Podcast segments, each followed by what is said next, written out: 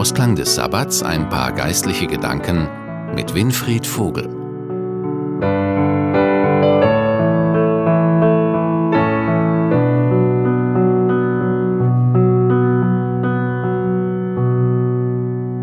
Als Jesus seine berühmte Bergpredigt hielt, ging er auf viele Aspekte des Lebens ein.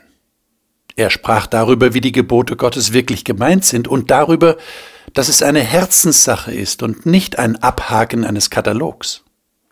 Er sprach auch vom Miteinander der Menschen, wie man sich verhalten sollte, wenn man angegriffen wird und jemand einem böse will.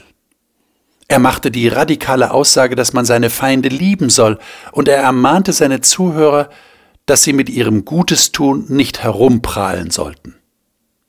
Schließlich kam Jesus auch auf das Beten zu sprechen, diese wichtige Art der Kommunikation mit Gott. Zunächst wies Jesus darauf hin, dass man das Beten nicht dazu missbrauchen sollte, indem man es als Show vom Menschen benutzt, damit alle denken, was für ein frommer Mensch ist das doch. Nein, Jesus ermutigte, ganz für sich und allein zu beten, weil Gott genau ein solches aufrichtiges Gebet hört. Und dann sagte Jesus Folgendes, und ich lese in Matthäus 6 die Verse 7 bis 15 nach der Luther-Übersetzung.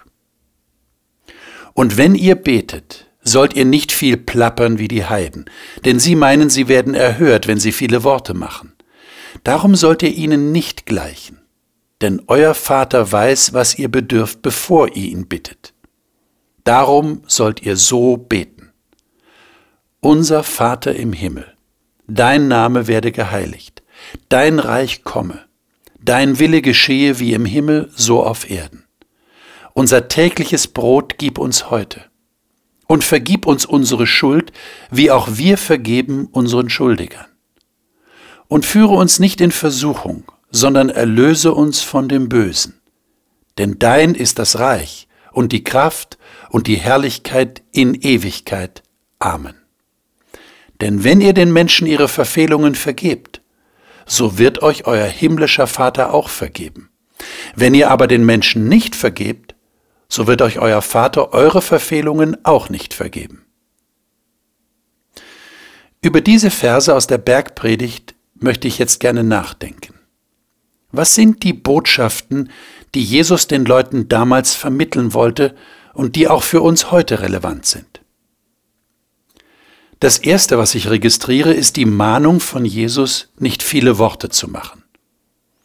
Die erste Botschaft lautet also, es geht beim Beten nicht um Quantität. Es geht nicht nach dem Motto viel hilft viel. Die Heiden, so sagt Jesus, haben das offenbar geglaubt, dass sie bei ihren Göttern viele Worte machen müssen. Ist ja auch verständlich, denn da war ja immer die Angst, dass diese Götter gar nicht hören, was sie ja auch nicht können, denn sie sind ja nicht lebendig. Jesus will also indirekt sagen, mein Vater, der wahre und lebendige Gott, der muss nicht angepredigt werden, der hört immer. Außerdem weiß dieser lebendige Gott, was wir Menschen brauchen. Bevor wir es ausgesprochen haben, weiß er genau, was uns fehlt. Die zweite Botschaft lautet also, Gott hört und kennt mich. Er weiß, was ich brauche, bevor ich ihn bitte. Und dann betet Jesus seinen Jüngern etwas vor, das heißt, er gibt ihnen eine Art Mustergebet. Und da ist die Frage, worauf kommt es Jesus besonders an? Das Erste, was in diesem Gebet auffällt, ist die vertraute Anrede unser Vater. Das bringt eine Beziehung zum Ausdruck. Wenn ich das sagen kann, dann bin ich mir dessen bewusst, dass ich Gottes Kind bin. Das Zweite, was auffällt, ist die Betonung auf dem Du. Dein Name werde geheiligt, dein Reich komme, dein Wille geschehe wie im Himmel so auf Erden. Jesus betont das hier. Es geht zuallererst um den Vater im Himmel. Der Beter, der so betet, unterstützt diesen Gott in seinem Anspruch, heilig zu sein, ein Reich zu haben und seinen Willen geschehen zu lassen im Himmel und auf der Erde. Es ist eine Anerkennung Gottes. Das Dritte, was auffällt, ist dieser Ausdruck von Abhängigkeit. Gib uns unser tägliches Brot heute. Ja, da ist eine Dringlichkeit zu spüren. Gib es heute, nicht morgen. Und es ist diese tägliche Gabe des Lebensunterhalts, dieses sich täglich verlassen auf den Gott, der uns versorgt, und zwar mit dem, was wir brauchen. Das ist die Ausführung dessen, was Jesus am Anfang sagte. Gott weiß, was ihr braucht, bevor ihr bittet. Und das vierte, was ins Auge fällt, ist die Bitte um Vergebung von Schuld. Hier geht es um mehr als um körperliches Wohlbefinden oder Sattsein.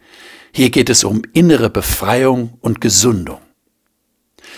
Was aber häufig übersehen wird, ist die Tatsache, dass der Nachsatz, wie auch wir vergeben unseren Schuldigern, Jesus so wichtig ist, dass er nach dem Gebet noch ausführlicher darauf eingeht.